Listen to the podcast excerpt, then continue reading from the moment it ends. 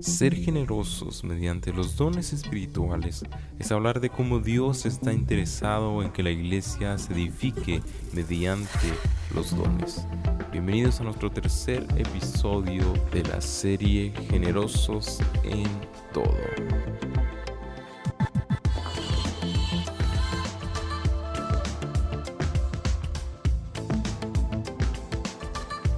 Buenos días, iglesia. Qué gusto poder estar nuevamente en nuestro devocional. Pastor, ¿cómo estás? Ah, buenos días, iglesia. Pues estamos, que ya es ganancia. estamos siendo pacientes otra vez. en la toma 1800, un millón de, de, de, este episodio que nos ha costado. Sí. pero está divertido. Tenemos una buena sección de bloopers que luego veremos cómo integramos. Tal, vez se las mandaremos o las escucharán en algún Ahí a los fieles eh, podcast escuchas, porque ya no son radio escuchas. Ahí en los devocionales matutinos vamos a tener que premiar a los de los devocionales sí, matutinos. es cierto que escuchen los bloopers, ¿no? Y, sí, sí, que tengan ¿cómo? primicias de, de, esto. Pero contento, aquí continuando con, con esta serie de generosidad. Y el tema hoy es bien interesante, pastor, porque vamos a hablar de generosidad mediante los dones y específicamente los dones espirituales. Eh, como 1 Corintios 12, 4 a 7 nos menciona, fíjate, ahora bien, hay diversos dones, pero un mismo espíritu. Hay diversas maneras de servir, pero un mismo Señor. Hay diversas funciones, pero es un mismo Dios el que hace todas las cosas en todos, perdón.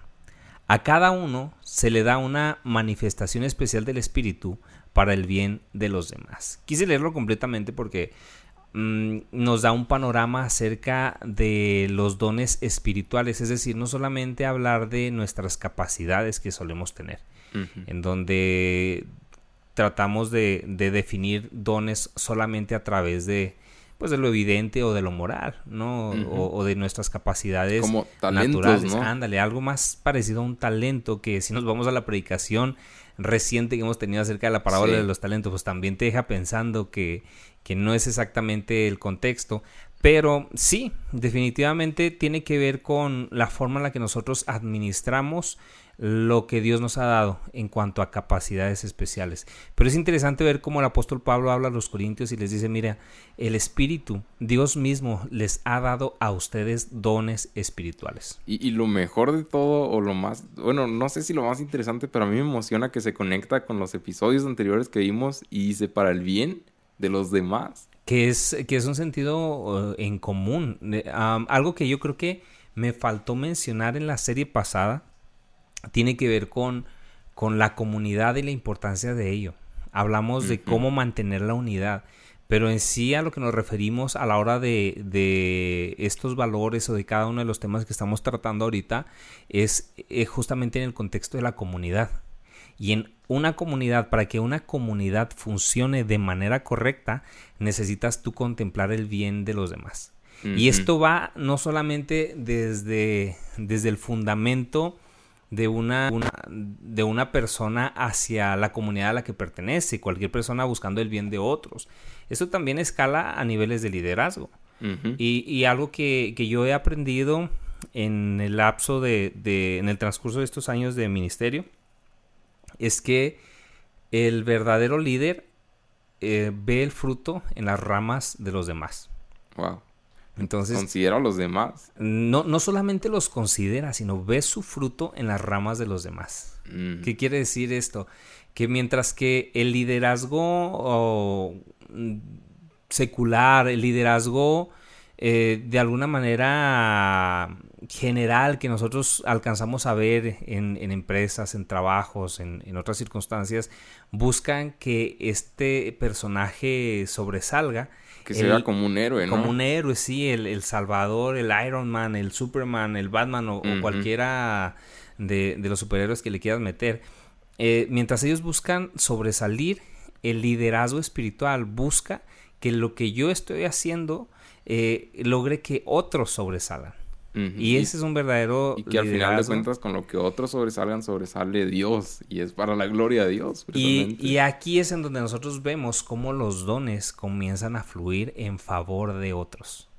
Sí, por eso te digo, va desde la persona más sencilla de una iglesia hasta tal vez eh, la persona con más responsabilidad dentro de una misma también. Entonces, eh, por eso es importante considerar que eh, debemos de ahondar en el conocimiento de los dones de Dios en nuestra vida, pero también ver los dones o talentos ya específicos, especiales que tenemos y ponerlos en disposición de otros. Totalmente. Entonces, ser generosos específicamente mediante los dones espirituales, pastor, es hablar de cómo Dios está interesado en que la iglesia se edifique mediante los dones. ¿Tú cómo ves esto? Ah, lo mismo que te decía ahorita, ¿no? Ese es el propósito. La iglesia se edifica en base a los dones que Dios nos da, a lo que ya tenemos. Si nosotros somos conscientes de ello, lo único que tenemos que hacer en primera instancia es administrar lo que ya tenemos. Porque todos tenemos dones, todos tenemos capacidades, todos tenemos algo que sabemos hacer bien. Y eh, hablando espiritualmente, todos debemos de buscar también los dones, esas manifestaciones especiales que Dios tiene para, para manifestar dentro de la iglesia. Entonces, sin duda tiene que ver con, el, con, con esto que tú mencionabas, ¿no?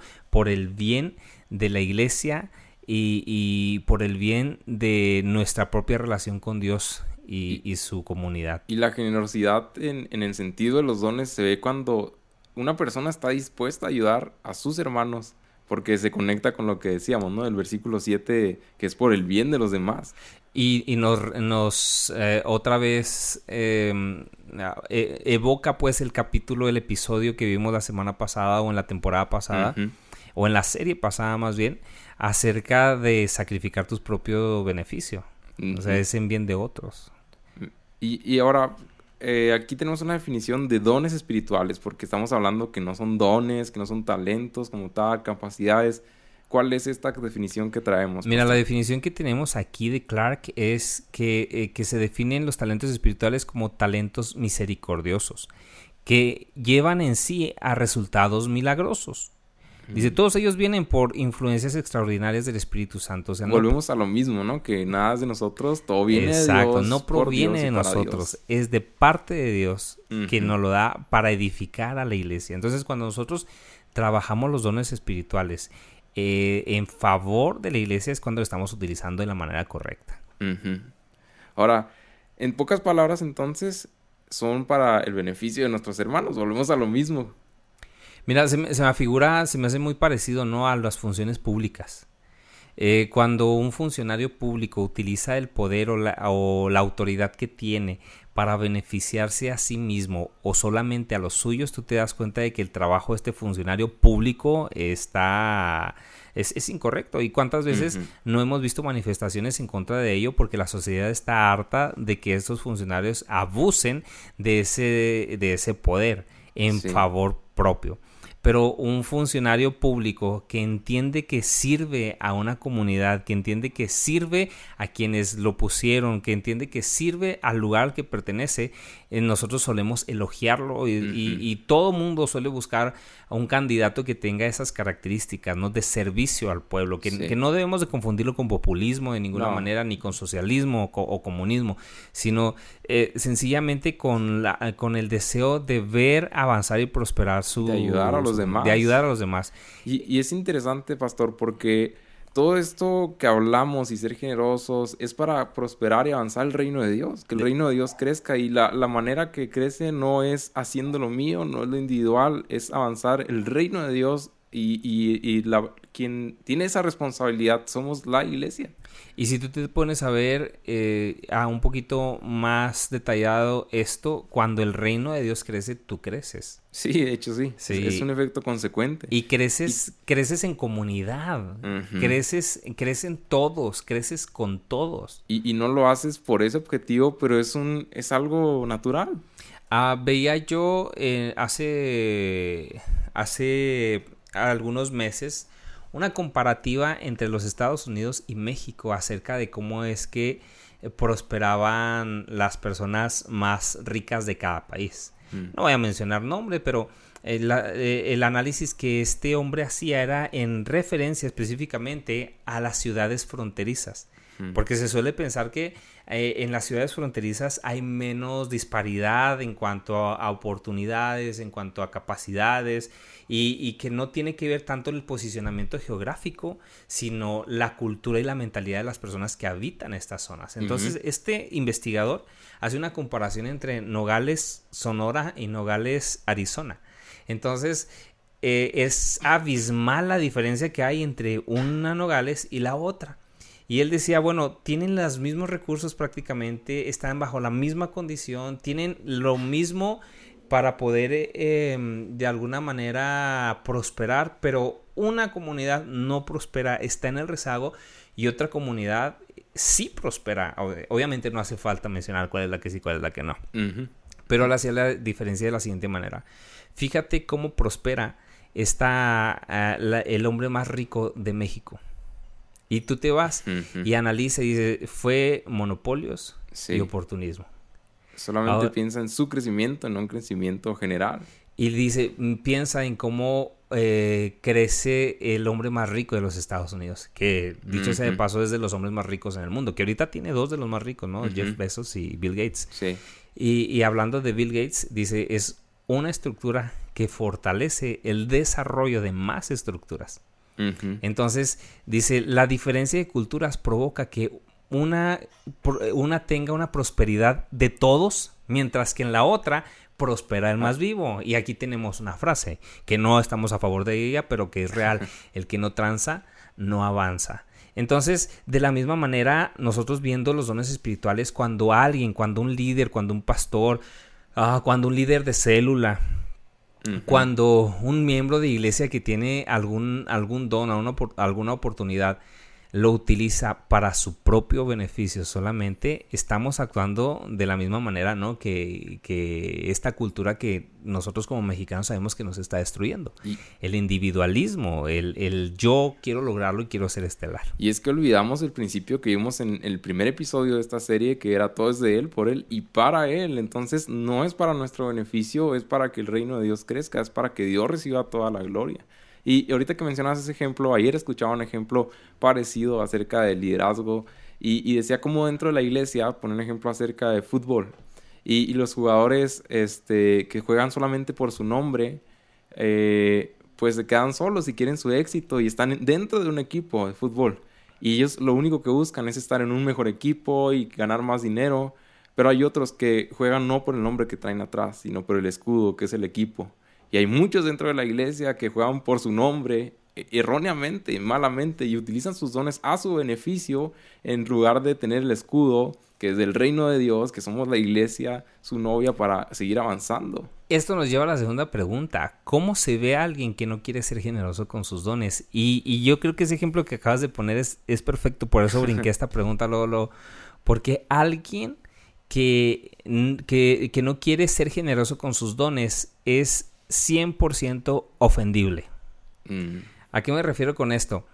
Eh, si no se hace las cosas como quiere, como dicen, o si él o ella no luce de la manera en que, en que quiere ser proyectado, reconocido, entonces deja de servir. Dejan de apoyar. Si, él no se ve, si no está en la plataforma, si no se dan cuenta que él sirvió, se molesta. Sí, y, y si ve que otros avanzan, se molesta.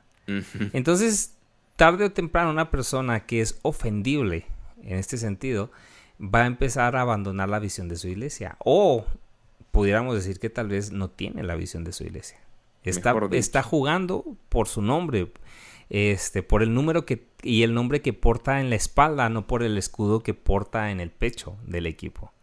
Entonces, hay que hay que darte cuenta que cuando tú ves a alguien de tu equipo, lo puedes reconocer por dos maneras.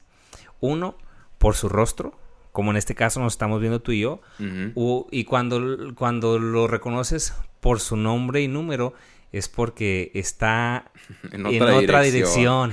¿Sí me explico? No estamos apuntando para donde mismo, no estamos siendo equipo. Y, y, se está alejando de alguna otra manera. Entonces, eh, eh, es alguien que se rehúsa a interesarse por los demás. Solamente piensa en él. Orgullo. es que se conecta totalmente con la serie pasada y que si no la has escuchado, Iglesia, te recomiendo que la escuches. Que consigas el audio, ¿no? Porque no sé cuánto tiempo permanezcan los archivos de, Según de WhatsApp. ah, no sé. Eh, vamos a buscar la forma de, mantenerlos.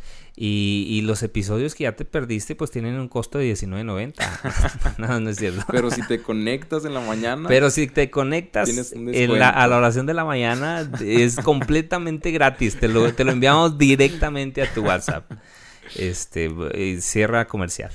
Eh, otra de las cosas es que es indiferente a las necesidades aun y cuando las conoce. Wow, qué feo eso, ¿no? Porque está ahí la necesidad, ahí está un hermano batallando y lo pasas de largo porque estás jugando por tu nombre y no por el equipo. Sí, y, y cuántas veces no hemos visto en el fútbol, ¿no? Una jugada espectacular y, vamos a hablar del soccer o, del fútbol llanero, ¿no? Para los que quieren, para los que quieren que hablemos en mexicano. Y te das cuenta de que hay un ala abierto allá, listo para meter el gol, pero el que trae la pelota no la quiere soltar, quiere meterlo a él. Y está rodeado de defensas, está rodeado de, de, contrincantes, pero no quiere compartirlo, no quiere enviarlo, aun cuando conoce la necesidad. Y, y que si le pasa el balón en ese momento tiene todas las posibilidades de meter gol y de hacer ganar al equipo, pero no, él quiere que su nombre brille. Entonces, conoce la necesidad, pero de todas maneras no lo ejerce.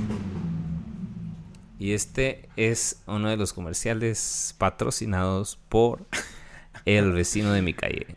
El viaje en moto. no, y no fue moto, pero lo ah, Fue una camioneta. Bueno, cerramos eh, comerciales nuevamente. Es, este podcast vivo. Por si quieren patrocinar. No, ahora se Pueden pasar esta hora por enfrente de mi casa. Bueno, pastor, ¿y cómo se ve alguien que sí es generoso con sus dones? Ya vimos cómo se ve alguien que no es generoso, la definición, pero cómo se ve alguien que sí es generoso con sus Siempre el modelo es Jesús. Sí, definitivamente. Siempre. O sea, si, si quisiéramos poner como muchas veces la gente hace poniendo a alguien que, que sí, en verdad fue generoso, pero que no es el máximo representante, eh, vamos a cometer errores. Pero si ponemos a Jesús, no te vas a equivocar. Sí, ¿no? Sí, entonces ah, la, la, Biblia nos cuenta en Mateo 14, 14 cómo es que Jesús ve a, la multitud y, y desembarcando ve tanta gente que tuvo compasión de ellos. Y, en uno de los versículos, en uno de, los evangelios sinópticos, em, nos menciona que vio a la gente como ovejas sin pastor. vio la necesidad. Vio la necesidad. Y eh, Mateo específicamente nos relata que sanó a los que estaban enfermos. Vio una necesidad. Este es un don espiritual, ¿sí? de sanidad. Creemos que, que Dios sigue sanando al día de hoy. Creemos que Él sigue obrando a través de nosotros. Y, a lo mejor nosotros lo hemos visto y decimos, bueno, yo nunca podría hacer tal cosa que tal hermano hace, pero tampoco lo hemos deseado o lo hemos intentado. Entonces, pudiéramos pensar que una persona generosa en sus dones, primero que nada, anhela esos dones. Y que es generoso con su tiempo con Dios. Con lo que ya tiene, exacto, su tiempo con Dios, con su servicio, con su amor. Eh, y, vamos a ver también en esta semana que en su consagración, entonces esto es importante, Mateo 14, 14 nos muestra el ejemplo de Jesús. Y fíjate, ahorita mencionábamos que alguien que no es generoso es indiferente a la necesidad, aun cuando no la conoce, pero Jesús conocía la necesidad y, y no fue indiferente, pero él tenía otra necesidad, por así decirlo, porque fue cuando se enteró que Juan el Bautista eh, había muerto. y aún así, de todos modos, decidió servir a los demás y ser generoso con sus dones. Y, ahí alimenta a los cinco mil. Wow. Sí, o sea, sin duda que, que, Cristo como humano se dolía por aquellos a los que él amaba. Y Juan definitivamente era uno de ellos, Juan el Bautista. Imagínate, ¿no? Para empezar era familiar, sí eran primos. Entonces, ver esta parte en donde un ser querido parte, y no, no era cualquier ser querido, era el cumplimiento de la profecía de aquel que iba a anunciar, preparen camino al Señor, de aquel que dijo, miren, yo solamente soy aquel que, que, que dice, eh, que, que, ni siquiera es digno de sujetar, de atar las, las correas de, de su maestro, y, y, verlo partir, y ver la necesidad de cinco mil, era más fácil y más humanamente comprensible, por así decirlo, verlo partir al funeral de quien amaba, sí, a consolar a, sus, a sus familiares, que quedarse con cinco mil. Pero ahí una vez más, ¿no? No, no quiere decir que no haya ido ni que no le haya interesado. Sí, Quiere decir sencillamente que él veía la necesidad y toda la necesidad. No era indiferente. Eh, exacto, toda la necesidad era un motivo de respuesta de parte de él. Entonces Jesús es un ejemplo excelente de cómo él manifiesta la generosidad en los dones. Y por aquí tenemos otro ejemplo, pastor. ¿Nos lo puedes platicar, comentar? Claro que sí. vemos cuando, cuando eh, eh, la parte de Hechos 3, 3 al 7 nos relata de la siguiente manera. Cuando éste vio que Pedro y Juan estaban por entrar, les pidió limosna. Pedro con Juan, eh, mirándolo fijamente, le dijo, míranos. El hombre fijó en ellos la mirada, esperando recibir algo, y le dijo, no tengo plata ni oro no de que no ora, sino que no había hora, ¿verdad? Ahí se agarran algo. Por eso no me levanto en la mañana. Yo por eso no me conecto. Y alguien dijo, esas son indirectas. No, lo que Sam está diciendo son directas y indirectas. Declaró Pedro. Pero lo que tengo... Ay, ¿cuántos Pedros tendremos en la iglesia? no tengo plata ni oro. bueno, pum, trumps. Eh, pero lo que tengo en el nombre de Jesucristo de Nazaret te lo doy. Dice, levántate y anda y tomándolo por la mano derecha lo levantó al instante, eh, lo levantó, perdón, al instante los pies y los tobillos del hombre eh, cobraron fuerza. Cobraron fuerza, se fortalecieron. Y vimos cómo, aunque no tenían para darle a lo mejor económicamente, ellos pudieron darles algo mucho mejor que fue a través de sus dones espirituales. Oye, no, no, no le pagaron la cirugía. si les digo que eso pudiera ser algo, bueno, y que era prácticamente imposible en, en esa época pero pudieron haber hecho una terapia, algo, ¿no? Un viaje a un terapeuta, un, ah, perdón, a un... Sí, yo, creo a alguien que atiende, ¿no? Algún, pues algún médico también. Y no, ellos utilizaron lo que tenían en sus manos. Y eran dones espirituales. Y qué interesante porque tal vez ya para concluir, eh, porque ya se nos está acabando el tiempo, algún hermano de la iglesia puede decir... Ah, yo conozco esta necesidad de, de tal persona, pero no tengo con qué darle, refiriéndose a dinero, pero puedes orar por él puedes pasar tiempo con él. Ah, no, no recuerdo el nombre del predicador, pero dijo, el favor más grande que alguien puede hacerme es orar por mí. Totalmente. Entonces, de esta manera nosotros podemos eh, hacer partícipes a la congregación. Mi invitación el día de hoy para, para ti, iglesia, es eh, pon eh, a disposición de Dios tus dones. Tú dile, mira, tal vez lo hemos escuchado con, con, el ejemplo de los panes y los peces, ¿no? Este jovencito que dijo, tengo eh, panes y peces solamente y, con eso se alimentó una multitud. Nosotros podemos poner delante de Dios lo poquito que tengamos, pero estás dispuestos a compartirlo por el bien de los demás. Y Dios encarga del resto. Y Dios va a hacer el resto. Y si tú dices, es que yo no sé identificar mis dones espirituales, ah, pues e, es un buen momento para pedírselos a Dios en oración todos los días a las 6 de la mañana en Buenos Días Iglesia. Buenos días Iglesia. Nos vemos. Terminamos.